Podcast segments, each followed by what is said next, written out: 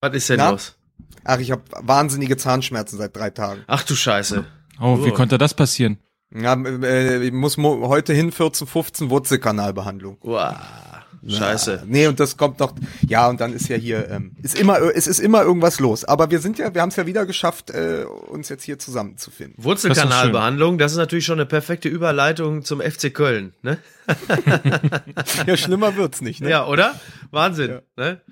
Ei, Zeichnen ei, ei. wir denn schon auf? Natürlich. Ja, guck mal, Das das, ist doch schön. super. Und wir haben auch direkt keine technischen Probleme, wie mir scheint. Ne? Das geht Oder? Wir sofort. gehen einfach los. Was ist denn da los? Das gibt's das Wunder der Weihnacht.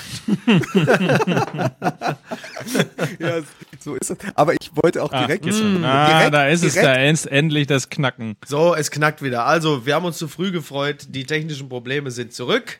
Das schönste Comeback äh, seit der Vogelgrippe. Äh, das Knacken bei Lukas Vogelsang auf der Leitung. Das wird ja Es wieder liegt- lustig. Also ich glaube, ich glaube, diese 160 Euro, die ich investiert habe, ich habe, glaube ich, das Montagsmikro bekommen. Ja. Ich glaube, das hat sich nicht gelohnt, weil ich habe ja teuer schon den Rechner ausgetauscht, Ja. das Internet ausgetauscht Ja. und es ist ja auch egal, von wo ich sende auf der Welt. Das Knacken ist immer da. Da es am Rechner nicht liegen kann, kann es ja nur an diesem Mikrofon liegen. Das stimmt. Was hast du denn da für einen Kack? Hat Mike, gleiche hat Mike, uns Mike das, auch. hat Mike uns das nicht geschenkt, das Mikro? Es gab- Willst du einen Keil Audi zwischen uns treiben? Ja, siehst du, Ja. und da wünschte ich mir nämlich, dass der Mike so ein Charity-Herz hätte, wie die von der Bild und dem Herz für Kinder und der Maschmeier, der eigentlich immer beim Herz für Kinder irgendwann sagt, Leute, für die Kinder, ich leg noch eine Million drauf, äh, das lasse ich mir nicht nehmen. Ich bin ein, ein, ja, also, ihr wisst ja, wie ich bin. Ich, euer Maschi. Das finde ich super. Dann sagte heute noch einer, äh, er fand äh, die Herz für Kindergala mit mit quasi mit mit Bild und Kerner hat er gesagt, also ich zitiere, das sei für ihn so ein bisschen der Hitler-Stalin-Pakt des deutschen Fernsehens. Ich habe gelacht und habe ihm dann natürlich gesagt, also da sage ich dir Jonas, so kannst so so redest du nicht über diese verdienten Größen des Showgeschäfts, habe ich gesagt. Hast du gesagt, Sie sehr gut. hören, Sie hören Mickey Beisenherz, den Tom Starke von Fußball MML, So. um einmal Javi Martinez äh, zu zitieren, sieht aus wie 50, Ja. spricht aber wie 28. So, so sieht's nämlich aus. Ja. So, und dann finde ich, sollten wir doch einfach anfangen, oder? Musik bitte.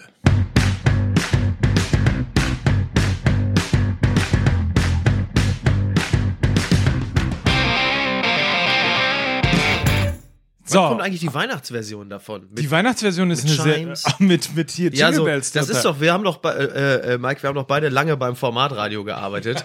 da werden doch einfach immer irgendwelche Versionen, werden dann mit so Chimes unterlegt, dann so Glöckchen, die dann kommen, dass man so ein bisschen Schlittenfahrt-Feeling hat. Ich sage, wir brauchen sowieso so ein Fußball, MML, Ja. so, so ein Jingle. Mein MML, du hast es ja beim letzten Mal, ja, ja, ja, finde ich gut.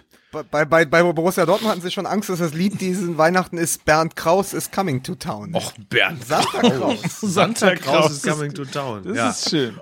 Und jetzt heißt es stattdessen Peterchens Mondfahrt. Oh, und über über die ganzen Wortspiele müssen wir auf jeden Fall gleich noch reden. Aber Absolut. jetzt zunächst erstmal begrüßen wir natürlich die Millionenfenster draußen an den Radiogeräten. Herzlich willkommen an den Podcast-Geräten. Ja. Hier ist Fußball MML, die Folge Nummer 18. Ja.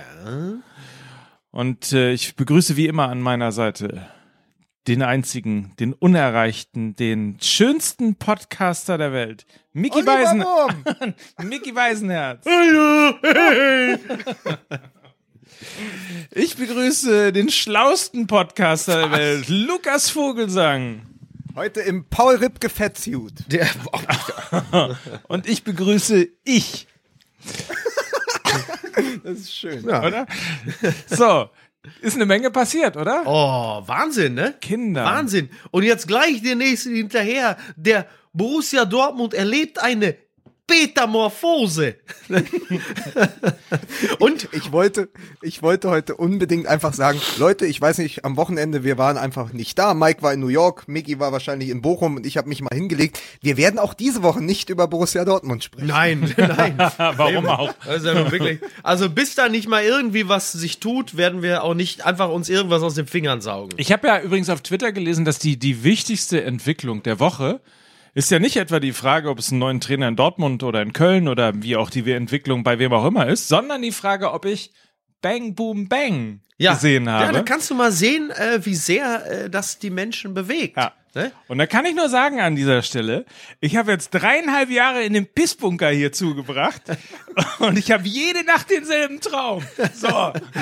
sehr gut, sehr gut, sehr gut, Mike. Das und dann habe ich mich gefragt übrigens, wie das wohl ist, wenn jetzt äh, ja am, am, am Sonntag war ja glaube ich das erste Training Ja. von Peter Stöger, Ja. was er wohl den Spielern gesagt hat. Ja. Und vielleicht hat er ja gesagt, ich will nicht wieder so ein Tuntenballett sehen wie letzte Woche.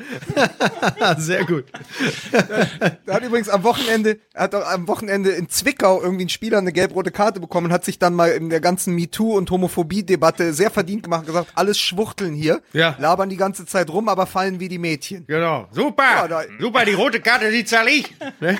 Ich habe jetzt alles gesehen. Ich habe jetzt alles gesehen. Wa- Was mir sogar aufgefallen ist, wusstet ihr, dass ähm, äh, Alexandra Nelde mitgespielt hat? Das ist doch die Wanderhure aus Sat 1, Ja, oder? äh, richtig, richtig. Und da kommen wir wieder zurück zu Peter Stöger, der äh, jetzt, der jetzt ja Trainer von Borussia Dortmund ist. Äh, auch eine Trainerverpflichtung, die im Sommer wahrscheinlich noch wesentlich eleganter rübergekommen wäre als jetzt äh, vor der Winterpause. Irgendwie sind alle beschädigt, ne? Das ist so. Das ist irgendwie, irgendwie Ja. uncool. Köln ist beschädigt, Dortmund ist beschädigt, Stöger ist beschädigt. Alle sind irgendwie, alle kommen so verbeult und zerdellt. Irgendwie kommen sie da aus dieser ganzen Geschichte raus und stehen Außer jetzt Aki Watzke, der strahlt. ja, der strahlt. Der sei ja, der sei ja schon, der, da gab's ja so ein offizielles oder so halboffizielles Foto irgendwie auch von der PK, wo er vorgestellt wurde. Da siehst du noch so Zorg, der Stöger noch so ein bisschen so knufft, so nach dem Motto, äh, hier, so wie Tommy Gottschalk, ah, hier, Christa Berg, äh. Und daneben sitzt Watzke und zieht eine Fresse wie Boris Becker am Geldautomaten und du denkst so, ja, Den hast du schon mal, den müssen wir abziehen. Den hast du schon mal gebracht, den hab Scherz. ich? Ja. aber das ist ein Evergreen. Es ist äh, hier äh, zu, äh, zu Weihnachten jetzt nur noch Wiederholung. Das ist mein drei Nüsse für Aschenbrödel. ja, ja, ist ja so. Ak Aki Watzke sieht mittlerweile aus wie Clint Eastwood in Gran Torino, ey. Ja, das ist richtig. Ne? Also, aber er sagt nicht, get off my lawn. ja, genau. Ja, das hat er Das ja wär zu Bosch geil, mitten im, gesagt. West, mitten, im, mitten im Westfalenstadion zu, zu Bosch, als der nochmal vor dem Spiel auf den Rasen gehen wollte. No, Peter, get off my lawn. Finde ich ziemlich gut eigentlich. Ja, ja, oder? ja. Ja, Wahnsinn. Ach, es ist so. Ich hatte ja übrigens lustigerweise, also wir, also wir hatten das ja hier in der Sendung ja schon eine Woche vorher angekündigt, dass es so kommen würde. Du hast übrigens herzlichen Glückwunsch. Vielen Dank. Das erste Mal richtig gelegen. Ja? Ja. Ja, ich bin der Irre, der plötzlich die Wahrheit spricht. Ne? So. Aber, mit, aber auch mit der absurdesten Idee. Du Ja. kommst auf die Idee zu sagen, pass auf, und wir haben es ja noch Schrottwichteln genannt, Genau. ja? Und dann hast du es ja auch nochmal so wunderbar auf Twitter geschrieben. Ja. Du sagst, pass auf, die ersetzen einfach den einen Peter durch Ja. den anderen Peter. Ja. und alle so, ja gut, okay, die Idioten von MML so. Ja. Und dann äh, Reality kills the Satire-Star, ne? Genau. Zack, vorbei. Ich, ich bin ja. so, ich bin so der irre Alkoholiker in der Kneipe, der immer stumpf vor sich hin faselt und plötzlich so, ja, und dann kann ich mir schon vorstellen, wie plötzlich Aki Watzke knibbelt dann einfach da das B ab und macht das S drauf. Und dann noch, und dann alle so, ja, ja, komm. Und jetzt kommen sie alle zu mir an und sagen mal, Miki, wie sind die Lottozahlen? Miki, wer wird SPD-Kanzlerkandidat? Miki, wie wird das Wetter an Weihnachten? Sommerreifen, Winterreifen, sag mal. Ich bin ich stell abge mir grad, ich, Ich gefragt. stell mir gerade, ich stell mir gerade vor, wie du so in in so Lumpen auf einer Parkbank sitzt mit deiner Wodka-Buddel in so einer braunen Tüte und plötzlich fängt die Straße Feuer, Feuer. Doc Brown steigt aus Ja. dem DeLorean und hat Peter Stöger dabei. Und du guckst so, so in die Flasche und gießt die so aus vor dir. Ja, das ist, die Leute müssen mich häufiger fragen, denn wenn sie mich fragen würden, dann könnte ich ihnen auch sagen, ich trage von Outfittery eine anschmiegsame Hose aus, ein, ich trage einen Tweed-Sakko äh, Aus Rinti. aus Rinti, genau, aus Rinti und steige gleich in meinen Audi und werde dann von dannen fahren und die Chicks anziehen in meinem vollumfänglichen High-Performer-Look. Aber wenn wir doch hier schon mal kurz mit äh, Marken um uns werfen, Ja. können wir doch ganz kurz auch mal tatsächlich was äh, Reales nochmal verkünden. Ja. Für alle die, die äh, beim letzten Mal nicht bis zum Ende gehört haben, machen wir es jetzt mal am Anfang. Ähm, Fußball MML zeigt sein wahres Gesicht. Und zwar am 20.12. Ja. In der Facebook-Seite von Volkswagen Partner des Fußballs werden Richtig. wir über den DFB-Pokal reden. Und ich dachte ja auch, wir sind eigentlich nach 30 Minuten schon wieder durch, weil Ja. dann steht's bei Bayern gegen Dortmund schon 5-0. Und dann hätten wir schön unsere Weihnachtsfeier machen können. Das ist richtig. Vielleicht ist jetzt aber auch die Möglichkeit, dass wir ein bisschen länger arbeiten müssen, weil möglicherweise kriegt die Mannschaft jetzt einen neuen Impuls. Ja. So, da wird nochmal das letzte, das letzte Quäntchen rausgepresst von dem Motivator. Übrigens, der Motivator, ich äh, den, den Gedanken jetzt mal gleich ernsthaft wieder. Also nochmal ganz kurz, wenn ihr uns tatsächlich mal sehen wollt, wir würden uns sehr, sehr freuen. 20.12. ist ein Mittwoch. So ab 20.30 Uhr würde ich mal sagen, geht's los. Ja. Wir teilen das natürlich auch auf der Fußball-MML-Seite und Mickey bestimmt auch auf seiner Ach, Seite. sowieso, auf allen Aber Seiten. auf jeden Fall werden wir unser wahres Gesicht zeigen Ja. und über den Pokal und seine eigenen Gesetze reden. Ich setz mir wie, äh, wie Harald Glöckler auch das schönste Toupet auf, das ich zu Hause. Ich habe ja diese, diese Styroporköppe bei mir im Esszimmer. Da stehen so acht bis zwölf Styroporköppe. Und dann ziehe ich mir so einen Lappen raus und den lege ich mir auf die Birne. Und dann können die Leute mal überlegen, was ich mir vielleicht. Ich glaube, ich setze mir aus altem, aus alter Verbundenheit gegenüber dem BVB eine, ein Dirk, ich setze mir einen Dirk Hupe auf. Eine Dirk Hupe. Dirk Hupe, ja. So, die Älteren, ja, ich meine, die, weißt du, die, die, so die. Durchschnittsspaßvögel, die haben ja immer nur, die haben ja immer nur Mike Werner im Blick. Aber den Dirk Hupe Mini-Plee, der ist ja auch Hm. ein Stück weit in Vergessenheit geraten, aber nicht bei mir. Woher- Ich wollte natürlich genau Mike Werner sagen, ne? Ja, ist klar. Das war klar.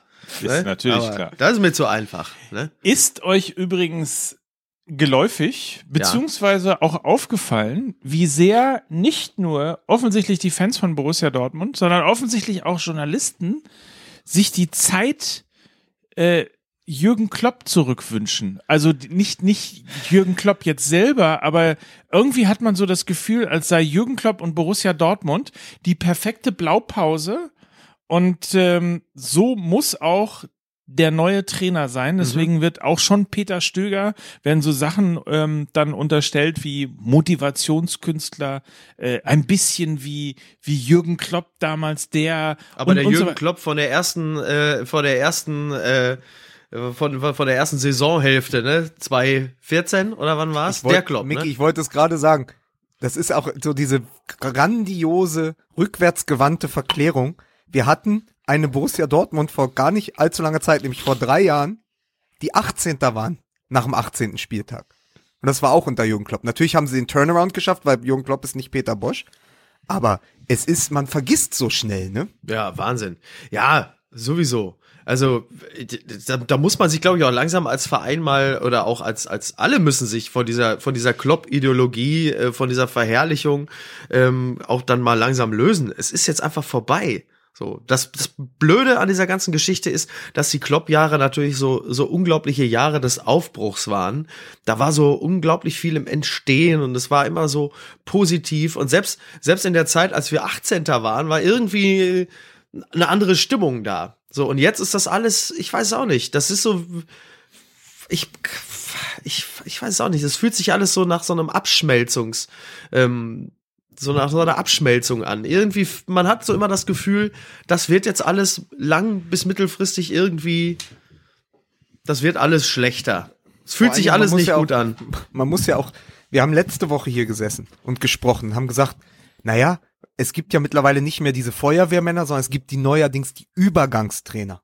Ja. Ja. Dann holst du dir den gerade beim Tabellenletzten entlassenen Trainer in den Verein. Da muss man sich überlegen, es wird aus dem Übergangstrainer schnell ein Untergangstrainer. Da muss man ja auch mal drüber nachdenken, weil außer äh, das, was Stöger irgendwie gerade neben Borussia Dortmund die schlechteste Bilanz der letzten Spieltage hatte, wo, wo, wo bleibt denn da der Sinn? Also mir ist das völlig schleierhaft, deswegen war ich auch so überrascht. Ich habe noch so gelacht über das, was du geschrieben hattest und dann wird das plötzlich Realität, weil es ist ja wirklich so, wie groß muss die Verzweiflung sein, dass man das noch als erfolgsversprechende Maßnahme verkauft?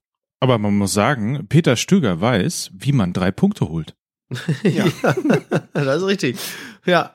Ja. Und, und äh, Zugegebenermaßen geklaut Nein, aber von Twitter, aber das war, glaube ich, der meist äh, gelesene Tweet. Was, sagte, was sagte Olli Wurm? Sagte, glaube ich, irgendwie sowas. Hätte er auch nicht gedacht, dass er doch noch in der Europa League überwintert oder so, ne? Ja, fand ich auch sehr gut. Ja. Ja, Wahnsinn. Ach, Mann.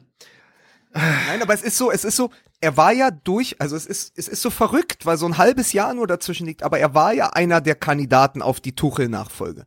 Und dann hat, hat Köln ihn nicht gehen lassen, so wenn ich das richtig erinnere im Sommer. Genau. Und damals hätte man gesagt, passt doch gut. Ja, ein mittelgroßer Trainer, irgendwie ambitioniert, äh, geht zu Borussia Dortmund, kann sich da vielleicht ausleben, hat das bessere Spielermaterial, unaufgeregt, auch irgendwie ein Spielerfreund als Trainer. Also er ist ja jetzt nicht bekannt dafür, dass er Guardiola oder Tuchel-esk 27 Mal die Taktik ändert, sondern er spielt das durch, hat er bei Köln ja auch gemacht. Ja. Da war er quasi ja noch ein Erfolgsmodell.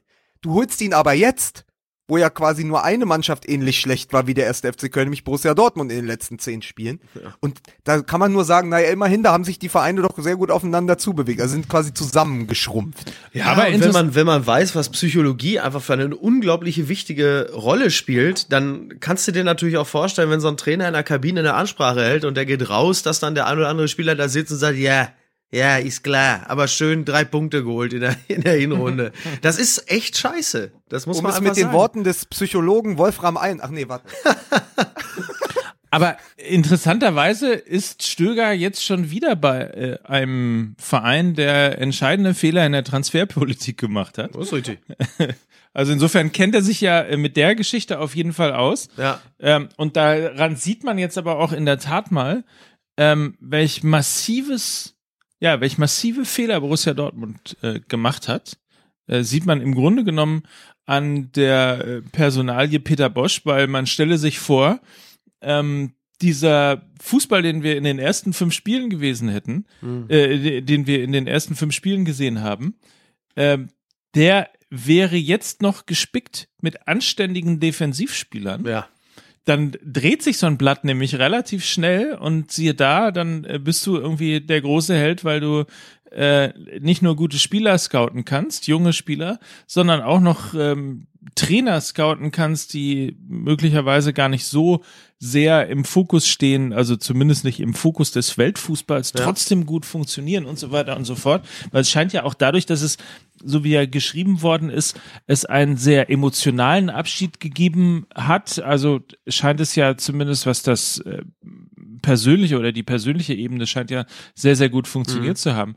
Also so eng liegt im Grunde genommen irgendwie Erfolg und, und Misserfolg beieinander. Total. Und eins kann man jetzt äh, schon mal festhalten, äh, Peter Bosch wird auch in Zukunft noch nicht so sehr im Fokus des Weltfußballs sein. da hat er sich äh, erfolgreich vorgeschützt. Aber es ist ähm, ja auch, Mike spielt, glaube ich, auch noch auf die Kritik von Ottmar Hitzfeld an. Also Hitzfeld hat Genau. ja erst abgesagt. Das mag ich ja am allermeisten erst absagen, ja, weil er sagt, pass auf, ich bin ab zweita seit 2014 irgendwie im Ruhestand, das tue ich mir jetzt auch nicht an. Aber dann einfach sehr gentlemanlike auch so quasi von hinten kam er jetzt ähm, mit, mit der Kritik und sagte, naja, es ist einfach die große, groß, das große, große Versäumnis ist einfach, dass dieser Verein keine guten Defensivspieler verpflichtet hat in den letzten Transferperioden. Und das haben wir ja auch schon gesagt. Und darauf lässt es sich ja letztendlich auch zurückführen. Der Rest ist ja quasi nur wie so ein Dominoeffekt. Der Rest kippt dann halt von, von der Defensive aus kippt halt gerade diese ganze Mannschaft. Und ähm, wenn sich dann aber Ottmar Hitzfeld in dieser Situation auch noch öffentlich hinstellt und zu einer Kritik hinreißen lässt, dann weiß man einfach, wie schlecht es um diesen Verein gerade bestellt ist. Möglicherweise also passiert sonst ja, nicht. Steht ja auch äh, nachzulesen bei skysport.de, relativ große Geschichte dazu auch. Ähm, auf jeden Fall sagt es möglicherweise auch viel über das Verhältnis zwischen Ottmar Hitzfeld und Borussia Dortmund aus. Offensichtlich, ja. Da gab es vielleicht einfach nicht äh, den Ansprechpartner im Verein, auf den Hitzfeld noch groß hätte hören wollen. Ja, ja und äh, tatsächlich vereinsintern äh, ist natürlich ist gerade für Watzke jetzt auch nicht ganz so leicht, weil äh, da setzt ja schon fast so ein bisschen der Merkel-Effekt ein. Ne? So lange Zeit ganz fest im Sattel und plötzlich kommen natürlich sehr viele auch aus der Deckung, die sagen, mal Aki, Betschi. ähm, bitte? Die sagen Betschi. Ja, Betschi. Betschi. Oh Gott, ey. Ja, und die dann halt sagen, hör mal, Aki, äh, was ist denn mit dir eigentlich? Willst du nicht auch mal langsam, äh, dein Handicap ist ja auch verbesserungswürdig, ne? So, gibt noch so schöne Plätze rund um Dortmund. Kannst du auch mal ein bisschen mehr Freizeit Aber, jetzt aber, machen. wo, aber wohin mit Opa? Ja, so. Oh. Was uns zur So, nächsten Frage. jetzt geht's wohin aber mit ab hier. Ober? Kinder, wohin wo- mit Ober? Ne? Ja, Wohin aber mit Ober übrigens- ist im Winter wieder die große, die, das große BVB-Spiel. Wohin mit Ober? Wohin mit Ober? Wohin mit Ober? Ober. Aber da muss man doch auch mal wieder ein bisschen hier äh, MML-Fanpflege aus dem Twitter-Universum betreiben. Äh, unser geschätzter User und Ideengeber, mittlerweile Stichwortgeber, also quasi unsere Twitter-Redaktion, wie heißt das? CT8? Ich Ja, kenne ihn nicht. Ich kenne ihn nicht. nicht. City Aber, 8. äh, City, er hat doch gesagt, muss äh, Borussia Dortmund den Freiburger Weg gehen. In der Winterpause vier neue Spieler und den besten Torjäger, also vier neue Spieler holen und den besten Torjäger, von dem sie zu abhängig sind, verkaufen, so wie sie es damals mit, äh, wie hieß er, Papis Demba? Papis Cissé, ja, der den nach sie dann in der Newcastle. Winterpause, wo sie total im Abstiegskampf waren und im Abwärtsrennen dann verkauft haben. Der hatte neun Tore in der Hinrunde geschossen. Stimmt. Dann haben sie ihn ja nach Newcastle verkauft und danach lief es aber, weil Ja. sie plötzlich äh, nicht mehr so abhängig waren. Das, ich stelle das als Frage jetzt rein an euch beide. Aubameyang verkaufen im Winter oder nicht? Ja. Warum? Äh, A, weil es jetzt noch mal richtig Geld bringt und B, äh, weil wir äh, genügend Spieler haben, die das auffangen können. So. Und zwar aus den Gründen, die Lukas genannt hat. Das nennt man ja auch so ein bisschen den Slatan-Effekt, ne? Dass die Schweden Ja. haben ja jetzt auch so ein bisschen ähm, genau diesen, diesen Effekt, dass sie sich nicht eben auf den einen da vorne verlassen müssen und dadurch äh, bewegt sich das Kollektiv wieder mehr. Ich halte, ich halte übrigens nichts davon, äh, jetzt äh, sich in negativer Hinsicht so sehr auf Aubameyang zu fokussieren und zu sagen, der läuft zu wenig, der bewegt sich nicht, äh, der wird zum Problem für die Mannschaft und dann auch noch dieser Quatsch von wegen, äh, der fährt da mit einem goldenen Auto rum. Ich glaube übrigens auch, dass im Großraum Dortmund also auch in einer äh, von Arbeitern geprägten Gegend, das wirklich allen scheißegal ist, ob der mit einem goldenen Panamera durch die Gegend fährt oder nicht. Ich glaube, das interessiert die nicht, weil die wissen, dass Fußballprofis einfach sehr viel Geld verdienen und einen an der Marmel haben. Also diese Argumentation aufzumachen, so eine typische Sportbildnummer, so nach dem Motto, ja, Ober mit einem goldenen Auto und in der Region, das ist totaler Quatsch. Ich glaube einfach nur, dass aus wirtschaftlichen Gründen und auch weil es sportlich aufzufangen ist, ein äh, Transfer Sinn macht. Ich habe übrigens anders gedacht nach dem siebten Spieltag, weil da dachte ich, okay, äh, für die ganz hohen Weinen brauchen wir den noch. Aber es wird halt in dieser Saison wahrscheinlich nicht mehr werden als äh, ja mit Hängen und Würgen der vierte Platz. Und selbst das ist noch gar nicht sicher. Es ist ja übrigens deine Entscheidung, Aubameyang abgeben zu wollen, auch nur Teil unserer und die Hörer, die schon länger mit uns äh, quasi ihre Zeit verbringen, wissen es. Es ist Teil der Pro-Schirle-Kampagne, die Mickey Beisenherz und ich seit anderthalb Jahren quasi, wenn nicht sogar seit drei Jahren fahren. Pro Schirle. Schirle ist der beste Spieler beim BVW. Wir haben es immer schon gesagt. Ja, wobei, da, da bringst du mich auch was. Also Schirle auszupfeifen, halte ich für so abgrundtief bescheuert. Ähm, ich bin wirklich kein Fan. Gar nicht. Aber äh, du kannst es Schirle ja nicht zum Vorwurf machen, dass die Trottel für den 35 Millionen gezahlt haben. So, ähm, also ich finde, also ich finde es generell sowieso immer absolut bescheuert, ähm, den eigenen Spieler auszupfeifen. Ich finde es auch häufig genug bescheuert, überhaupt irgendwelche Spieler auszupfeifen. Aber äh, jemandem dann auch noch so mehr oder minder offen anzukreiden, dass er so viel Geld gekostet hat. Also es ist auch noch kein, man- übrigens auch man- noch kein Spieler besser dadurch geworden, dass er bei jedem Ballkontakt ausgepfiffen wurde. Mit Ausnahme von man- Oli Kahn vielleicht. Aber, das stimmt. aber Oli Kahn ist der Einzige, der besser geworden ist, wenn man ihn anständig ausgepfiffen hat. stehe drauf. Das ist wie Ritzen. Ja. Ja, aber Olli, Olli Kahn kann da jetzt auch schon Cash-Out zehn Minuten vor Ende des Spiels. Der hat sich doch, also ich meine, der ist doch ein gemachter Mann. So. Ja? So. Aber was, was ich sagen wollte mit Schürle, ihr seht noch mal daran übrigens, wie schnelllebig das Geschäft ist. Das ist noch gar nicht viele Jahre her, dass Schürle so viel wert war wie Kevin De Bruyne. Er hat so viel gekostet wie Kevin De Bruyne. Ja, gut, Apropos so viel Schürle. gekostet. Also ich, vielleicht darf ich ja auch mal was sagen zu der Thematik äh, Aubameyang. Ich meine, immerhin hat er ja schon zwölf Tore geschossen, darf man auch nicht äh, vergessen. Zwölf Tore. Ähm, und gleichzeitig ist es natürlich so, dass ich so ein bisschen äh, weil ich ja dieses Wochenende nicht da war, musste ich wahnsinnig viel lesen, um überhaupt irgendwie auf, auf der Höhe zu bleiben. Und habe äh, gelesen, dass es irgendwo tatsächlich Du bist mittlerweile. ja wie Nils Petersen. so. Da so. kommen wir noch zu. dass es tatsächlich äh, offensichtlich so sein, zu, schei- zu sein scheint, dass es einen Riss in der Mannschaft gibt, dass es Grüppchenbildung gibt. Und einer der Anführer dieses Grüppchens soll Aubameyang sein, zusammen mit Sokrates und einem Spieler, den ich jetzt vergessen Aber habe. Sokrates spricht ja nie, der nickt immer nur. Wenn Aubameyang irgendwas sagt, dann nickt Sokrates immer nur. Der hat ja noch nie ein Wort gesprochen. Wenn Ist es ja auf, wie, der, wie der Indianer bei einer Flug übers Kuckucksnest. irgendwo scheint ja, irgendwo scheint ja der Spaß in dieser Mannschaft äh, mal zu kurz gekommen zu sein. Ich hätte da eine Vermutung, wer das zu verantworten hätte. Aber ähm, äh, wenn das natürlich so ist und wenn du diesen, wenn du diesen Riss auch irgendwie nicht mehr rausbekommst, dann wird's natürlich wahnsinnig schwierig. Also weil ich meine, Teamgeist ist ja genau das, was du jetzt brauchst. Ich habe äh, letzte Woche mit Das ist doch ein WM-Ball.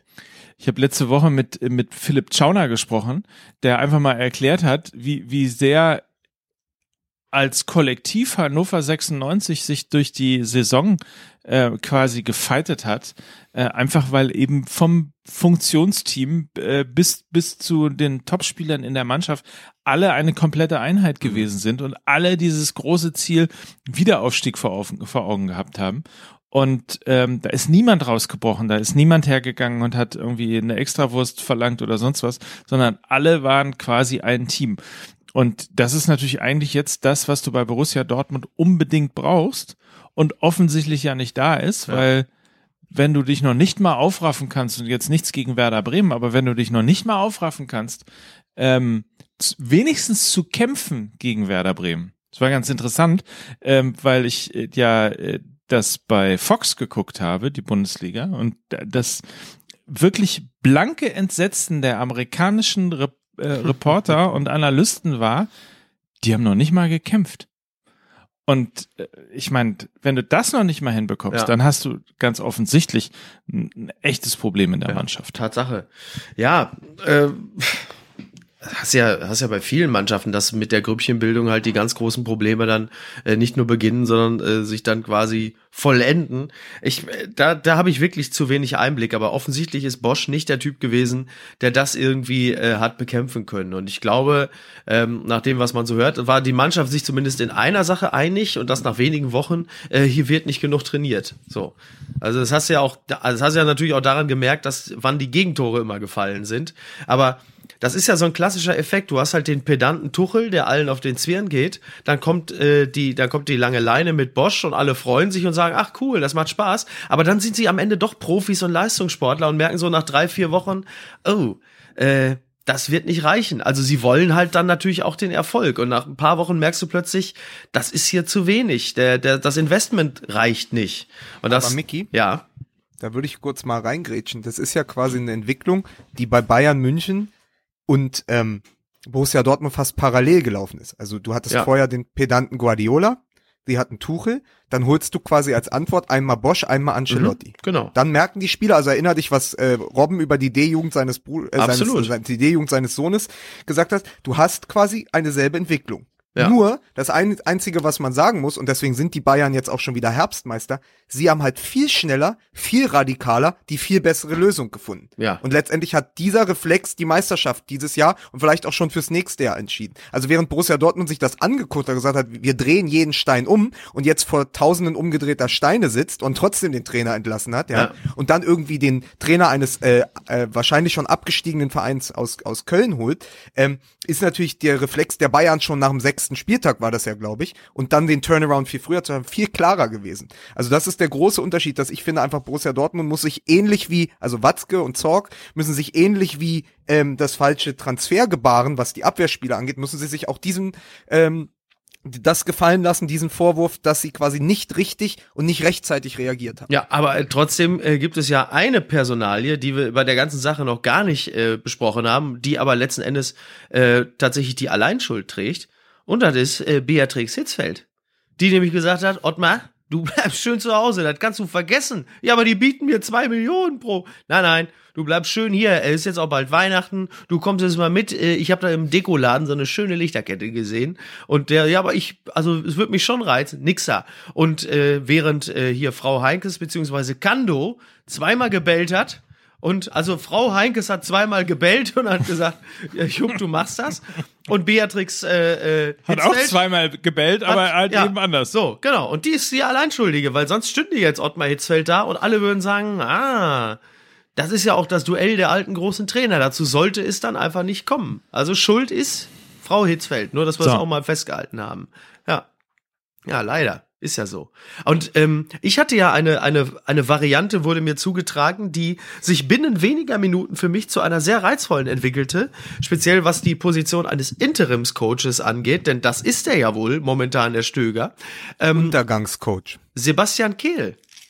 Sebastian Kehl. Und das fand ich eine total gute Idee, weil ich dachte, das passt doch super. Der ist äh, mittlerweile ja, muss man fast sagen, als Bundesliga-Coach schon fast zu alt. ähm, Aber äh, sehr erfahren, Stallgeruch, hat auch schon im Verein was gerissen, er hat die erfolgreichen Jahre noch mit prägen können. Hättest du den dahingestellt, wäre ich äh, deutlich positiver gestimmt, als jetzt äh, Stöger dazu haben. Zumal ich mir wirklich gedanklich schon ausgemalt habe, dass Kehl wirklich so erfolgreich sein könnte, dass er sogar äh, die Personalie Nagelsmann zu einer äh, nichtigen macht. Aber so Ich ist es ja nicht gekommen. Ich habe das auch. Meine Reaktion war die gleiche, weil ich ja auch gesagt habe, so warum nicht dann mal irgendwie ein Trainer äh, mit Stallgeruch? Ja, also quasi wirklich jemand, der den Verein und auch die, vor allen Dingen ja die Befindlichkeiten und Empfindungen, die ganze Gefühlswelt dieser Mannschaft noch kennt. Ja. Also viele des aktuellen Kaders haben ja noch mit ihm zusammengespielt. Ja. Und dann hast du jemanden, den du dann auch eben mal äh, quasi einsetzt und das ist dann kein Übergangstrainer, sondern sagst, pass auf, wir gucken uns das mal an und wenn das nach der, wenn das in der Rückrunde gut funktioniert, gucken wir, wie wir damit in die Zukunft gehen. Also das Modell Kehl hat mir auch gut gefallen, aber natürlich ist das auch die große Romantik, die uns da beide antreibt. Ne? Ja, aber andererseits eine Romantik, die ja sehr gut äh, zum aktuellen Anforderungsprofil von Bundesliga-Trainern passt. Und wem es total genützt hätte in der ganzen Wahrnehmung der Welt wäre Mehmet Scholl. Ja, weil nämlich Sebastian. Kehl, weil nämlich Sebastian Kehl keiner von den gehirngewaschenen Jungtrainern ist und weil es zeigen würde, dass auch Fußballexperten wieder den Sprung auf die Trainerbank schaffen können. TV-Experten. Oh, Ja, so. der hat mir sehr gut gefallen. Ja. Aber das wäre auch der umgekehrte Weg, als ihn äh, Klopp damals gegangen ist. Klopp war ja erst äh, E- E- Event-Trainer und wurde dann ja quasi dieser große äh, Showman im ZDF. Und hier wäre es halt umgedreht, quasi äh, Kehl direkt vom, er ist auch beim ZDF, ne? Kehl direkt vom ZDF zum BVB. Finde ich ganz gut. Könnten die mal langsam irgendwie so ein Austauschprogramm starten. Ja. Stimmt. Naja. Aber es, es passiert ja, es passiert ja leider nicht. Ich würde aber gerne, weil uns sonst wieder vorgeworfen wird, jetzt haben wir eine halbe Stunde quasi über Borussia Dortmund gesprochen, einfach mal den Übergang schaffen, weil es schon Thema ist, was letzte Woche so anklang, aber was eigentlich total da liegt. Bayer Leverkusen. Ja. Mit dem, mit dem Trainer Heiko Herrlich, den ich ja auch direkt, hatte ich auf Twitter dann äh, direkt geschrieben als Reaktion. Also wir haben ihn natürlich auch am Anfang der Saison, so wie es unsere Art ist, abgestraft für die mauen äh, Vorträge seiner Mannschaft. Aber Heiko Herrlich, jemand, der ja schon im Ruhrgebiet Trainer war ähm, und jetzt quasi dann zu Leverkusen gegangen ist und der ein bisschen gebraucht hat, aber das ist das Team der Stunde hinter Bayern München. Bayer Leverkusen, glaube ich, die letzten acht Spiele ähm, ausnahmslos äh, überzeugt, sehr gut gespielt, auch schon letzte Woche gegen ähm, Borussia Dortmund, da nur von einer roten Karte letztendlich äh, gestoppt. Und im Moment eher wirklich so die, die Mannschaft der Stunde. Was ist denn da eigentlich eure Meinung zu Heiko Herrlich und Bayer Leverkusen? Ja, ich finde ihn als Typen immer ein bisschen farblos, aber das spielt ja keine Rolle. Also die, die, die Mannschaftsleistung, der Spielstil, ähm, letzten Endes das Ausschöpfen des Spielerpotenzials sprechen ja ganz klar für ihn. Und ähm, ja, da, da, muss man sagen, äh, nicht nur die Ergebnisse, sondern auch die Art und Weise, wie sie zustande gekommen sind, äh, sprechen ja äh, ganz klar äh, eine Sprache. Also da kann man ja, da kann man ja nur den Hut vorziehen und ähm, vielleicht, äh, ja, wer weiß, äh, reicht es ja sogar für äh, für ganz oben? Fragezeichen. Ja, aber das ist ja unser Running Gag. Wir, wir haben ja schon oft, also die älteren Hörer werden sich erinnern, wir haben ja schon oft vorgelesen, wenn Spiegel Online oder Süddeutsche Bayer Leverkusen zum neuen Geheimfavoriten geschrieben haben. Ja. Am Wochenende ging es wieder los. Bayern Leverkusen, die momentan aufregendste Mannschaft der Bundesliga. Wir merken uns also den 9.12., als den Tag, als der Niedergang äh, von Bayer Leverkusen begann. Aber Scherz beiseite, ich glaube tatsächlich, dass in einer derart mediokren Bundesliga, wie wir sie im Moment haben, wo Hannover 96 plötzlich äh, in den Europapokal einziehen kann, diese Bayer Leverkusen Mannschaft, wie sie im Moment spielt, tatsächlich eine ist für die ersten vier Plätze. Ja. War es nicht so, dass es aufwärts ging in dem Moment, als Alario spielberechtigt war? Ja, genau. War so, ne? Stimmt, sie haben ja lange auf ihn gewartet und äh, sie hatten ja auch vorne niemanden. Ja. Also zumindest niemanden, der da getroffen hat. Und jetzt, äh, ja, jetzt läuft's. Ja, und vor allen Dingen läuft ja auch dann tatsächlich so sehr, und äh, das ist der Grund, warum ich es nochmal mit anspreche, weil das halt eben dieser eine Spieler manchmal irgendwie auch eine totale Veränderung auf die komplette Leistungsfähigkeit ähm, der anderen Schönen Gruß nach Köln. Ja, genau, auf jeden Fall. Auf jeden Fall. Nee, aber wenn du dir, wo wir ja auch ähm, letzte Woche schon drüber gesprochen haben, Kevin Volland beispielsweise Mhm. anguckt, der auch sehr mäßig in die Saison gestartet ist. Und äh, jetzt, ich glaube, du hast es gesagt, Lukas, der Erfolgreichste deutsche Torjäger der Bundesliga ist So. im Moment. Und, äh, und, und äh, dann hast du irgendwie so ein, so ein Märchen äh, mit dem jungen Havertz, der, glaube ich, der dritte Spieler es ist, der, oder der drittjüngste Spieler ist, der es schon auf fünf Bundesliga-Treffer gebracht hat. Ja. Und, äh, und so weiter und so fort. Selbst Leno wird jetzt mit Bayern in Verbindung gebracht. Ähm, also du siehst irgendwie plötzlich so ein Transfer, mag jetzt Zufall gewesen sein, glaube ich aber nicht, ähm, ein Transfer, der plötzlich irgendwie da, das letzte, Alle so mit hochzieht. ja genau, Ja, das Puzzlestück. ne? das Also, letzte sagte- Puzzlestück gewesen ist. Ja. Wie sagte was? Nee, ich, äh, Mickey hatte mal so einen schönen Satz gesagt, aber es, äh, es, es bezog sich auf was anderes. Es ist einfach so dieses Gefühl, du brauchtest diesen einen Spieler, der quasi alle anderen auf ein anderes, anderes Niveau hebt, weil er eben genau dieses eine Stück war, was man gebraucht hat. Und- also ja. das hatte, Und dazu passend äh, äh, fällt mir ein, ein sehr, sehr gutes Zitat meines Freundes, äh, der Philosoph äh, Wolfram Eilenberger. Der hatte nämlich zu der ganzen Sache äh, gesagt, pass auf, das fand ich sehr interessant, sagte, man sieht nur mit dem Herzen gut. ja. Ja. Und da hat er recht. Ne? Ja. Ja, finde ich auch. Also, Von dem gut stammt gefallen. das? Wie bitte? Von dem stammt Ja, das? ja. Und mit den Augen. Mit den Augen sieht man auch gut. Ja. Ja. Kommt drauf an. Ja. Also. Ja, ja. Hat mir gut gefallen. Ja. Ja. Aber es ist ja so oft, dass auch das Wesentliche auch in der Bundesliga einfach unsichtbar ist. So, hast natürlich. so, ja, nee, ist ja richtig. Ist ja. Ja. absolut, absolut richtig. Ach du, ich bin ja wirklich, ich bin ja mittlerweile einfach froh über jeden Verein, der es irgendwie schafft, da oben äh, es noch einigermaßen äh, interessant zu gestalten. Selbst Karl-Heinz Rummenigge ist erzürnt. Habt ihr es Ja. habt ihr's gelesen? Ja, das habe ich, also wie, also ich habe, jetzt muss ich fairerweise sagen, wenn ich schon die Begriffe Zitat und Rummenigge in einem Satz lese, Ja. äh, dann, äh, dann, dann brodelt's bei mir schon im Gedärm. Aber das ist natürlich, das ist halt wieder so ein typischer Rummenigge. Vor allen Dingen auch, also die Europa League, äh, ähm, Absteiger in Anführungsstrichen anzugreifen wie Hoffenheim, der Verein, den er gerade Rudi und Süle weggekauft hat und dann zu sagen, ja, also weiß auch nicht, was die da treiben. vielleicht also, auch noch und ja. vielleicht auch noch Wagner wegkaufen. ja, also weiß ich wirklich nicht, was da, wirklich, was die da, also gibt's doch gar nicht. Äh, Kalle, du weißt schon, wo die, ach jo, da ja, sind doch gute Jungs. Was ein, wirklich. Äh, Aber Ich wollte, ich wollte aber noch ganz kurz, weil ihr ihn ja auch alle kennt, ich wollte noch unseren äh, guten Freund Jan-Henrik Goczewski ähm, Ja. zitieren, mit dem ich im Auto gefahren bin äh, durch, durch ähm, Dortmund vor einigen Wochen. Warum machst und da du habe ich mit sowas? ihm über, da habe ich mit ihm über Alario gesprochen und er war lange selber in Buenos Aires. Und er sagte, wenn Leverkusen, der war, da, da war der Vertrag kurz vorm, äh, der Transfer kurz vorm Abschluss, meinte, wenn die den wirklich holen, dann wird man in ein paar Wochen über äh, Bayer Leverkusen sprechen, weil der wird sie besser machen. Das hat er schon damals gesagt, weil er kannte den irgendwie aus Argentinien, hatte den da spielen gesehen. Er sagt, der Typ ist einfach eine Granate und er war sehr, sehr begeistert von ähm, von Bayer Leverkusen, dass sie diesen Spieler verpflichtet haben. Und gleichzeitig hat er sehr bedauert, dass das wieder ein Spieler war, wo Borussia Dortmund es quasi nicht geschafft hat, ihn zu verpflichten. was heißt wieder? Schöne Grüße Es ist, es ist, wieder ist gut, weil Borussia Dortmund ja in den letzten Jahren so wenig genau, gute komm, jetzt sprechen wir einfach verpflichtet jetzt, hat. jetzt alles niederreißen. Genau, alles oder? Mist, alles jetzt machen Mist. wir alles schlecht. Es war Genau. alles scheiße. Alles. Mist. Alles Mist. Ja. Naja. Ähm, haben wir uns eigentlich schon Gedanken darüber gemacht, wie die Kaderplanung von Borussia Dortmund äh, in der nächsten Saison aussieht? Zum Beispiel, also jetzt, wo Stöger Trainer in Dortmund ist, ähm, was ist zum Beispiel mit der linken defensiven Seite? Jonas Hector, wenn Köln erstmal abgestiegen ist, ähm, dann wird es natürlich auch den einen oder anderen geben, der da äh, den Verein verlassen wird. Und ich könnte mir sehr gut vorstellen, dass sowohl Horn als auch Jonas Hector äh, beim BVB landen. Beispielsweise. Und das habe ich jetzt äh, schon, also das hatte ich schon vermutet, bevor plötzlich auch noch der Kölner Trainer da äh, auf der Dortmunder Bank saß. Ja, Nein. interessant. Ja, Konstantin Rausch auch. Ja, da weiß ich jetzt nicht so. Ne? Oder Matze Ist- Lehmann, sagst du jetzt, ne? Matze Lehmann Matze ist Lehmann. lustig. Ja, wir wollen es jetzt auch nicht übertreiben. ne? Das Ja. ist lustig. Wobei, Ja, wobei derselbe Verein, derselbe Verein, der äh, André Schürle für 35 Millionen gekauft hat, ist auch in der Lage, John Cordoba für 25 Millionen zu verpflichten. Ge- aber Oder, Lust, oder was auch, was auch einfach, äh, ich weiß nicht, ob er den Scouts von Borussia Dortmund durch die Lappen gegangen ist, aber äh, es spielt ein sehr guter Spieler im zentralen Mittelfeld, Milos Jojic. Ja, den, da sollten sie in Dortmund mal ein Auge drauf halten.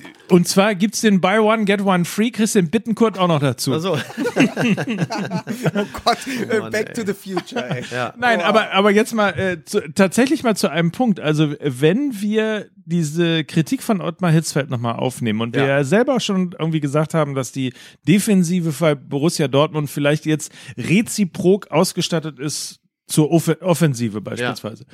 Ja. Ähm, ist natürlich die große Frage, ob sich Borussia Dortmund Klaus Allofs als Vorbild nimmt, der immer gerne im Schatten der Wintertransferperiode plötzlich irgendwie große Namen eingekauft hat mhm.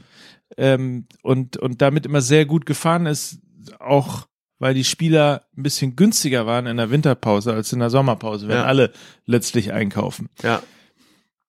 Aber wer soll's denn dann sein? Und wo kommt der her? Also, mir fällt jetzt momentan auch niemand äh, ein, den man mal eben so für kleines, vergleichsweise kleines Geld holen könnte. Gut, fairerweise muss man sagen, dass uns natürlich auch äh, Spieler wie Dembele und Kagawa durch die Lappen gegangen wären, wenn, wenn, allein bei uns die Verantwortung dafür äh, dann äh, gelegen hätte. Das ist richtig. Ich weiß nicht, es ist eine, es ist eine sehr gute halt Frage. jetzt sehr gut bei Borussia Dortmund, wenn man so ein, ah, so ein, hier so ein Super Scout hätte. So ja. Das Diamantauge. Ja, aber wo willst du den denn herholen? Ja. Ne? Weiß nicht. Wo soll Vielleicht der denn sein? England gucken. Ja, ne? wo soll der denn sein? Ne? Also, da weiß ich wirklich nicht. Gott, das wird mir echt noch in den nächsten Jahren, werde ich darüber am meisten kotzen, dass der weg ist. Ähm, dass das passiert ist, das ist eigentlich, also Tuchel, komm, egal, aber dass er den, dass er den, sag mal, den Stein ins Rollen gebracht hat, dass der weg ist, Misslint hat, äh, das werde ich Tuchel noch lange, aber das, lange das, Aber das passiert halt, wenn du alle Steine umdrehst. Ja, das ist richtig. Ja, aber doch nicht die falschen. Ne? Wenn du alle Steine umdrehst, kann es auch sein, dass du den falschen umdrehst. Ich, ich versuche jetzt, ich versuche jetzt noch mal eine Hinleitung weg von Borussia Dortmund. Ja. Wieder hin zum ersten FC Köln. Du hast vorhin so schön gesagt, äh, das Gefühl, äh, Mickey mit dem BVB sei, es ist so abgeschmolzen. Ja. Ja. Und ich musste am Wochenende wirklich, habe ich gedacht, es gibt ja dieses alte Sprichwort oder das einfach diese diese Wahrheit, wenn du eh schon unten drin hängst, läuft alles gegen dich. Ja? ja? Und erst hatten wir kein Glück, dann kam noch Pech dazu. Hast du Scheiße am Schuh, hast du Scheiße ja, am Schuh. Ja, aber du stehst als 18. mit drei Punkten da, als ja. erster FC Köln. Du denkst, beschissener kann es nicht werden. Dann weißt du, um kurz bevor das Spiel beginnt, nicht, ob es wirklich beginnen kann. Dann gehen Viertel deines Publikums nach Hause oder reist gar nicht erst an, weil das heißt, das Spiel wird abgesagt. Das heißt, du spielst nur noch vor halb vollen Rängen. Dann hast du das Schneegestöber. Beim Aufwärmen verletzt sich dein äh, Hoffnungstransfer Claudio Pizarro, ja?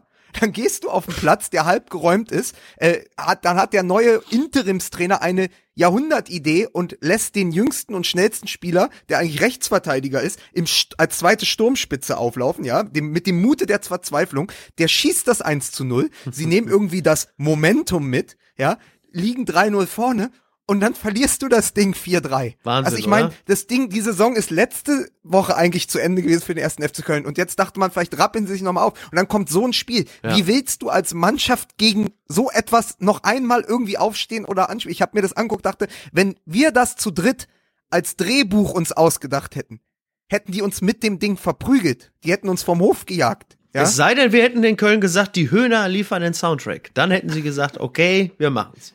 Die Degeto hätte uns vermöbelt mit diesem ja. Drehbuch. Und dann machen die das. Und dann, und dann schießt auch noch Nils Petersen diese drei Tore, über ja. die wir ja eh noch reden wollen. Es ist doch, also es ist doch wirklich, die Bundesliga mag, wer, es schrieb ja auch, die Bundesliga mag langweilig sein an der Spitze, aber sie hat ein, das Schicksal und die Ironie, die in dieser Liga in diesem Jahr liegt, ist, ist schon großartig. Also der, der Entertainment-Faktor auf dem Bereich ist, großartig. Also wenn du schon als Dortmund-Fan auf eine solche Spielentwicklung blickst und sagst, was machen die denn da, äh, dann muss es wirklich sehr, sehr weit gekommen sein.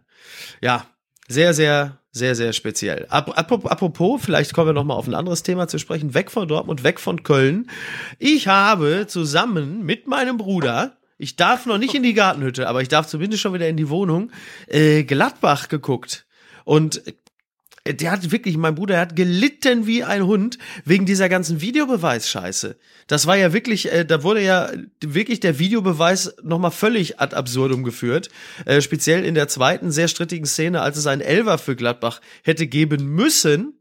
Und der Schiedsrichter rennt Richtung, äh, Richtung Videobeweis, guckt da nochmal Avengers 2 kurz komplett, den Director's Cut, kommt dann wieder und sagt, nee, Freunde, kein Elver. Und alle packen sich an den Kopf und sagen, also es ist ja so offensichtlich gewesen. Und dann sagt er, ja, aber hier geht es um eine Szene, die vorher war, wo Wendt an der Außenlinie einen, einen Spieler wegrempelt und äh, sagt, ja, deshalb gibt es kein. Das heißt, jetzt geht es nicht mehr nur noch um die strittige Szene, sondern dann auch noch um eine Szene, die äh, deutlich vor der eigentlichen strittigen Szene war. Das heißt, er sagt, spul nochmal zurück. Ja, da ist noch, spul nochmal ganz zurück. Guck Lass mal, was der von Hecking für Anfang eine an- Jacke anhat. Lass mal von Anfang an Ja, gucken. mach noch mal von Anfang an. Guck mal, am Anfang tritt er eben auf den Fuß. Äh, nee, nee. Also das ist jetzt so langsam ähm, tun sie alles dafür, um diesen Videobeweis für alle komplett madig zu machen. Also das, was man sagt, es sei eine Unterstützung für den Schiedsrichter, wenn es mal eine kritische Szene gibt, sich nochmal zu vergewissern. Total gut und hilfreich, aber was jetzt gerade passiert, dass man sagt, pass auf, ich guck mir noch mal die erste halbe Stunde des Spiels genau an, bevor ich meine, äh, ab, bekloppt, wirklich. Aber und alle im Stadion, inklusive der Spieler, stehen da und sagen, ja, was ist jetzt? Können wir uns jetzt freuen? Sollen wir die Arme hochreißen? Wann packen wir uns an den Kopf? Ähm, wann gibt's Rudelbildung? Gucken schon alle zum Schiedsrichter rüber und sagen, wann können wir denn Rudelbildung machen? Wir warten schon alle. Ich kann mich- irre. Ich kann mich, Das, ja, Entschuldigung. Ich kann, ich kann mich erinnern an ein Formel 1 Rennen, das ich mal geguckt habe. Es muss 1994 gewesen sein. Vielleicht auch ein bisschen später. In Spa-Francorchamps. Ne? Und damals gewann Michael Schumacher und es war großer Spaß. Kommt jetzt gleich der Name ähm, Damon Hill? Wie bitte? Kommt jetzt gleich der Name Damon Hill? Möglicherweise. Aber er fuhr auf jeden Fall noch im Benetton. Ähm, und äh, dann haben sich alle gefreut und man feierte und irgendwie so Schlachtenbummler und alle fuhren nach Hause und so weiter. Und auf der A2, kurz vor Bielefeld, Okay, jetzt bin ich gespannt. hörte ich, dass Michael Schumacher doch nicht gewonnen hat, weil er qu- disqualifiziert worden ist, weil seine Unterbodenplatte, dieses Holzding, was da Ja. drunter ist, irgendwie einen Millimeter zu dünn war. Ja, okay. Und jetzt stellt euch mal vor, das ist jetzt ein Zukunftsszenario. Ja. Du bist also in einem Fußballspiel Ja, und äh, bist dann im Fanbus und bist auf der A7 oder Ja. auf der A2, fährst irgendwie, zischt dir die ein oder andere Dose, weil du Ja. gewonnen hast und plötzlich heißt es äh, äh, April, April, der Schiedsrichter hat sich alle 90 Minuten Ja. nochmal angeguckt äh, und hat festgestellt, dass in der 17. Minute ein Foul äh, stattgefunden hat, das Ja. in der 34. Minute dann zu einem Elfmeter geführt hat, der nicht hätte gegeben werden. So, Und du bist völlig fertig mit den Nerven und Ja. denkst, das kann doch alles nicht wahr sein. Gehst ins Badezimmer, ziehst den Duschvorhang beiseite und plötzlich steht Bobby Ewing da und sagt, du hast das alles nur geträumt. Und Rollo Fuhrmann reicht dir das Handtuch und sagt, komm, ja, das ist alles nur. Und dann kommt noch die rote und die Man blaue muss, man Pille. Muss, man muss mit dem Videobeweis auch nochmal über tatsächlich über das Champions League Finale 2013 nachdenken, ob das nicht schon anders ausgegangen wäre, wenn am Anfang Ja. Lars Ricken und Paul Breitner, Ja. da weiß man ja nicht mehr, wer von den Bogenschützen. Ja, richtig. Also, da muss man doch noch mal gucken, Ja, also wer da so. eigentlich mit Pfeil und Bogen. Absolut richtig. Also Leute. kein Widerspruch. Leute, meine Meinung. Ja. Der Junge bleibt in, der Junge bleibt in Hamburg. Aber, aber, aber auch geil. Apropos, wo wir jetzt beim Videobeweis schon sind, Bayern München, Eintracht Frankfurt auch so, ne? Arturo Vidal, äh, normales äh, Zeugnis seines Arbeitstages wieder eigentlich drei rote Karten hätte er bekommen müssen, aber schießt natürlich das Siegtor, ja. Und gleichzeitig hast du aber einen Frankfurter, der schon auf dem Weg, den, den haben die ja aus der Dusche zurückgeholt. Ja, stimmt. Also der war ja schon duschen und dann gehst du hin und sagst, ey, pass auf, wir haben uns das erst mal 20 Minuten angeguckt, zieh dich mal wieder an, Ja. ja, mach mal die Haare trocken, du kannst weiterspielen, wir haben uns geirrt. Also ist schon sensationell. Nackend in Fußballschuhen zurück auf den Platz. Das muss schnell gehen. Ne? Ja. Es ist äh, ein bisschen komisch alles. Also es ist, äh, also es ist dem Fußball nicht Gefühl, sehr dass nach- zuträglich. Dass nach seinem Ende an der Volksbühne Kastorf jetzt äh, Videobeweis macht. Das habe ich immer. so habe ich das Gefühl. Die Bundesliga, großes Theater, aber irgendwie nur immer am Rand und abseits äh, Ja. des 16ers. Nico Kovac hat, glaube ich, gesagt, dass jeder andere, also alle anderen 17 Vereine hätten eine rote Karte bekommen. Die einzigen, die immer keine bekommen, sind die Bayern. Und äh, als Populist äh, äh, vom alten Schlage stimme ich da natürlich zu und sage, genau so ist es. Ja. Ist ja so. Gab es dazu schon Post von Wagner? Weiß ich gar nicht. Lieber Videobeweis. Ja, das kann oh, wirklich schön. gut sein. Ja, kann wirklich, ja, der schreibt ja auch an so, schreibt ja auch lieber Weihnachtsmann Ja. und so, ne? Schreibt ja auch solche Sachen. Ähm, Schreibt mein Sohn übrigens auch. ich- bitte? ich- Schreibt ich mein weiß, Sohn auch. Ja, natürlich. Ja, Ich, ich weiß, du bist neu hier. genau. Hast es nicht leicht. Wir mögen keine Fremden.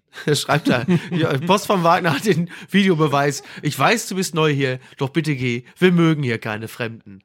Herzlichst hier. Ne? Ne, Noch nicht mal herzlichst, sondern einfach nur Franz, Fra- Franz Franz, Josef. Franz Josef Wagner. Franz Josef Wagner. Ja. Ja. Sonst noch irgendwie Randaspekt ähm, vom Spiel Borussia Dortmund gegen Werder Bremen. Sehr, sehr, sehr schade mit Finn Bartels. Sehr schade. Oh ja. Ich mag den sehr. Ich mag den als Absolut. Spieler und ich mag ihn auch als Typ. Also das wäre ist definitiv einer, mit dem Nils Petersen auch, glaube ich, privat mal ein Vor Bier allen Dingen trinken ist gehen er würde. neben Wodka Red Bull das einzige, was äh, Max Kruse besser macht. Ja, es ist echt scheiße. Also finde ich auch wirklich sehr, sehr bedauerlich.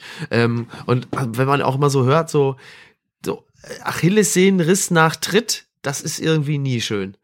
Ähm, das hat Nee. wenig, Nein, hat wenig vor allem, Glanz. weil es, es ist ja, du könntest ja jetzt hier auch an dem Montag stehen und sagen, unter dem neuen Tra Trainer Kohlfeld, Werder Bremen klettert wieder, gewinnt äh, auswärts plötzlich sogar und dann auch noch, äh, na, noch bei Borussia Dortmund kann man nicht sagen, aber sie haben halt auch in Dortmund gewonnen. Und du hast eigentlich wieder den Traumsturm zusammen, aber es ist halt ein dermaßen teuer erkaufter Sieg gewesen. Janusovic ja, glaube ich, auch noch verletzt. Ne? Ja. Und dann gehst du da raus und willst, bist halt auf der Autobahn im, im Mannschaftsbus und denkst eigentlich geil irgendwie. Wir haben jetzt die letzten drei Spiele wirklich gut gespielt. Wir haben in Dortmund die Punkte geholt, aber es legt sich so eine bleierne Schwere auf die Mannschaft, weil sie einfach wissen so, okay, zwei unserer besten Spieler fehlen jetzt und wir haben eben nicht den Kader von Bayern München. Also das Ja. fand ich für Werder Bremen so als Randgeschichte echt traurig Ja. am Wochenende. Tatsache. Absolut. Sehr, sehr bitter. Yep.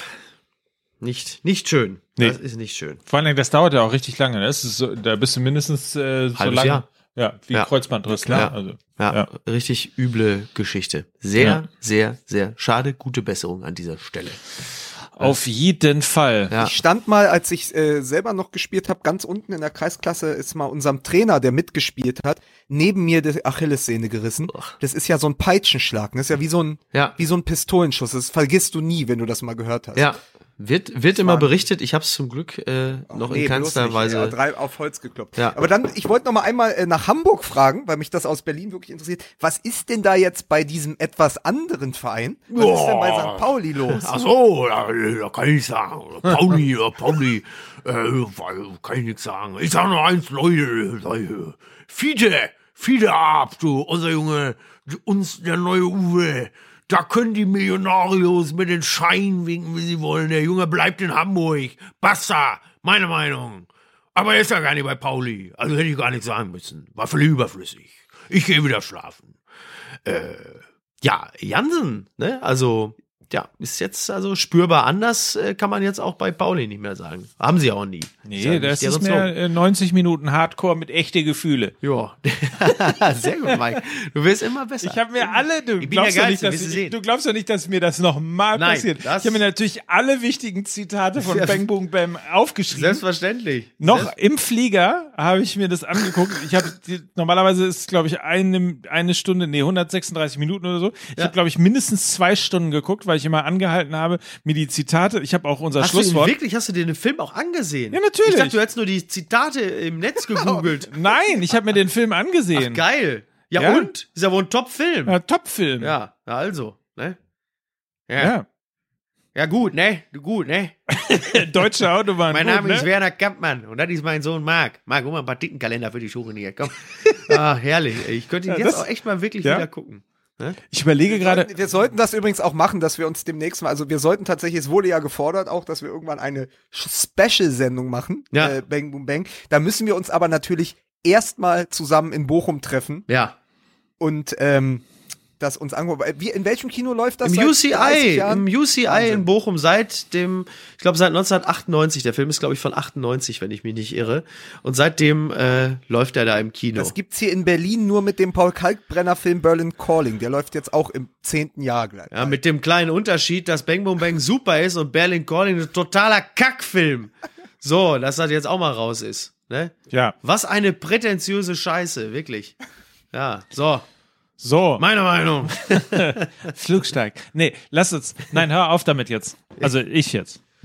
Ja, ähm, Ich wollte noch, äh, wenn wir schon mal dabei sind, Ja. wir wollten ja eigentlich äh, tatsächlich mal einen interaktiven, also sozusagen einen User-Generated Podcast machen richtig. und gucken, was auch noch so an so wie Gottschalk Post- live, nur noch. Nein, so wie, be- so wie, wie Betrunkene schreiben Drehbücher. Von ja. Joko und Klaas. Oh, sehr genau gut, so. sehr gut. Der eben schon zitierte CT8, ja. der, den ich im Verdacht habe, nur deshalb an uns so viel zu twittern, weil ja. er hofft, dass wir ihn im Podcast nennen. Ich glaube auch der Fame, ne? Aber er muss Fame. man auch dazu sagen, er wird von Mal zu Mal besser schreibt nach Nils Petersens ehrlichen Worten von der letzten Woche, Stichwort Verblödung, seinen drei Toren gestern und dem Spiel KOE, Hashtag KOE SCF insgesamt, wat, kann wat? die Folgen, kann die kommende Folge Fußball MML eigentlich nur dumm kickt gut heißen. Ah, schön, schön. Ja, wobei es ja nicht stimmt, weil Petersen ja nicht dumm ist, ne? Also, aber ich war, ja. Also, ja dumm ja. ist ja nur, nein, ja, ja, nein. Dumm ist der, der Dummes tut. Oh. Oniswaki Malipons heißt das. Ja, doch, oder Leben ist wie eine Schachtel Scheiße. Mal, du weißt immer, was du kriegst. Ich, ich, muss, ich muss noch, geil, ey, äh, Dieter Krebs als Forrest Gump ist ja genial.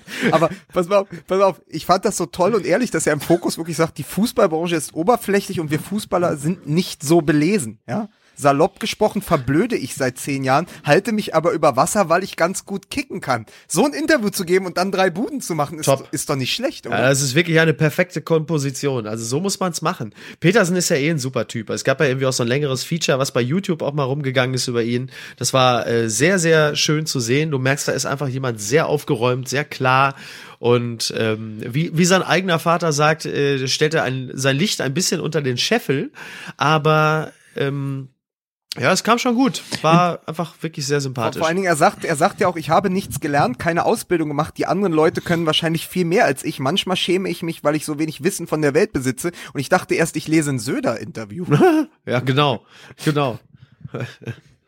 Ach, Söder ist doch hier dein Freund, ne? Na, den finde ich richtig gut. Ja. Den finde ich richtig Interessante äh, Seitenbemerkung, Randnotiz, ähm, dass er ein Spieler des SC Freiburg ist. Also will damit sagen, äh, gefühlt lebt da so ein Trainer natürlich oder bringt äh, ja sowieso immer eine eine sehr soziale Komponente mit rein, der auch sich nicht zu schade ist, auch in der Pressekonferenz äh, mal, mal Dinge zu kritisieren, auch mal äh, etwas größere Dinge zu kritisieren und irgendwie ähm, ja, mich wundert das gar nicht, dass er. Es überträgt sich auf den einen oder genau. anderen Spieler mit einer, sagen wir, mit einer Grund, mit einer grundsätzlichen Intelligenzbegabung, äh, da verfängt das dann, ja, das stimmt. Man sieht, man sieht das übrigens äh, sehr gut, weil du das ansprichst, also quasi diese diese Geschichte, die Verbindung irgendwie jetzt in diesem Moment Streich Petersen. Aber ich finde, man sieht das auch ähm, an dem, du hast es ja schon erzählt, dass du, ähm, Mike, dass du Kevin Prince Boateng getroffen hast. Und auch mhm. bei dem sieht man so, wenn, wenn da das richtige Umfeld da ist, wie es jetzt scheinbar zu sein scheint in Frankfurt, dass sich sowas dann auch schnell potenzieren kann. Also ja. das wirkt ja auch alles sehr, noch mal mehr aufgeräumt, seitdem der in Frankfurt da mit Nico Kovac und Freddy Bobic äh, seine Abende verbringen kann. Ne? Ja, der hat übrigens sehr lustig, äh, ist ein wirklich, muss ich auch mal sagen, ein Interview, auf das ich echt stolz bin, kann man mal googeln, meine Elf, äh, Kevin Prince Boateng, ähm, und hat lustigerweise gesagt, äh, da haben wir über, über, ähm, über, auch über Fußballer gesprochen und wie die sich so persönlich geben und so weiter und so fort, dann ging es halt um Frisuren etc. Mhm. etc.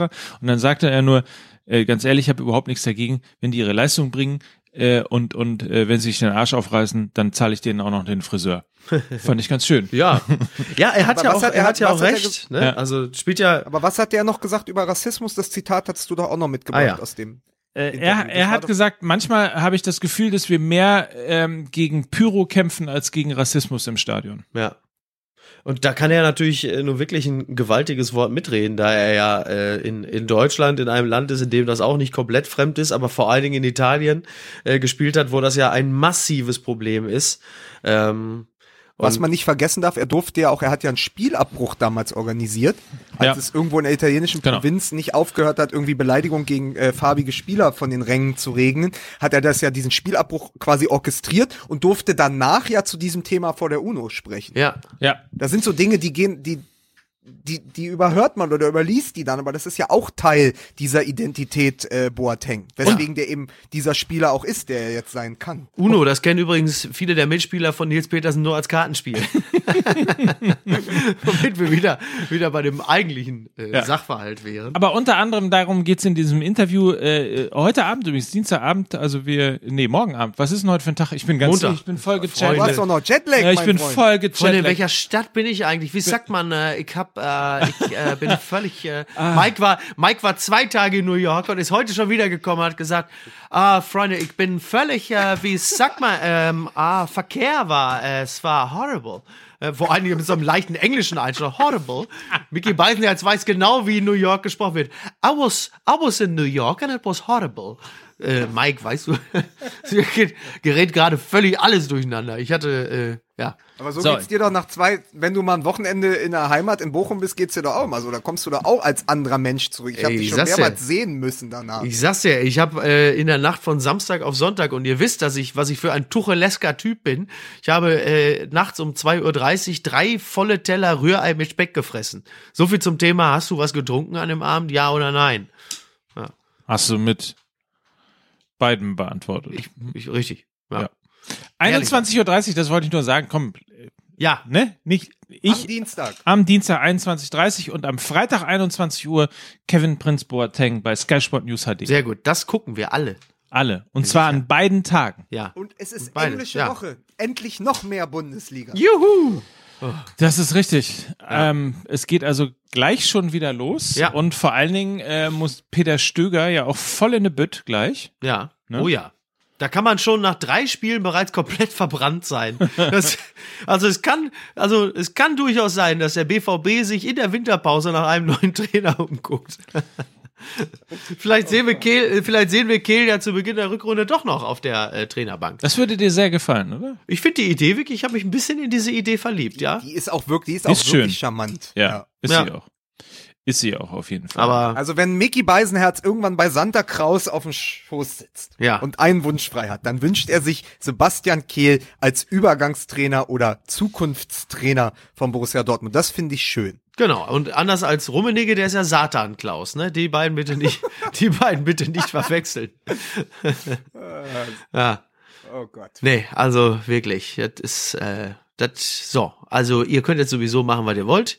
Ja. Ich muss weiter, ich habe noch einen Termin, ich muss noch mein, ich muss noch mein Haus weihnachtlich schmücken. Ich habe mir äh, Elektroartikel für 8000 Euro gekauft. Äh, ich möchte, dass die von TAF, dass die Redaktion von TAF vorbeikommt, um mein weihnachtlich geschmücktes Haus äh, quasi in Augenschein zu nehmen, nachdem das ja jetzt mit der Wasserrutsche schon nicht geklappt hat. Ne? Der große Wasserrutschentest hat ja schon, da wollte mich keiner für. Ich muss jetzt zusehen, wie ich mir noch so ein bisschen Publicity abgreife. Aber da habt ihr ja wieder gar keine Ahnung von, versteht ihr? Ihr mit eurem komischen Podcast. Oh, das reicht uns. Podcast, Podcast. Ihr müsst mal groß denken, verstehst du? Groß denken. Die ganze Welt steht mir offen. Ich will frei sein. Ich will leben. Ich will Liebe.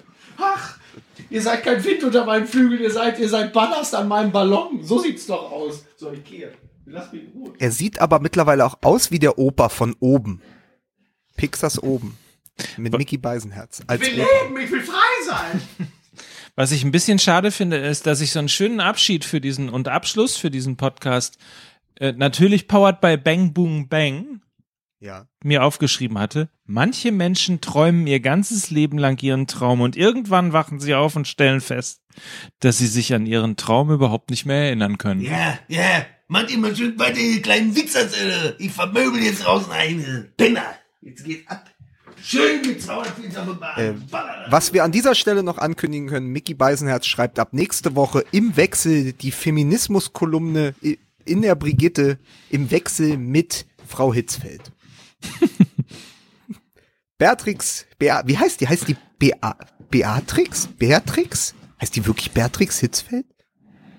Will- ich gar- warum das, weiß der so? Soll ich das mal schnell googeln? Ja, warum weiß, das habe ich mich vorhin schon gefragt. Das ist doch Schleichwerbung gewesen, oder? Ja, Beatrix Hitf Hitzfeld. Beatrix Hitzfeld verzeiht Seitensprung. Gut, damit haben wir dann auch den Titel der Brigitte-Kolumne. Lesen Sie ab nächste Woche im Wechsel Beatrix Hitzfeld verzeiht Seitensprung und Mickey Beisenherz. Ähm, wir verabschieden uns bis dahin und freuen uns vor allen Dingen auf die kommende Woche dann mit dem DFB-Pokal. Mike, es war schön. Schön, dass du wieder da bist in Deutschland. Erhol dich gut. Mach ich. Ich bin raus. Ich auch. Tschüss, Tschüss. und eine gute Woche.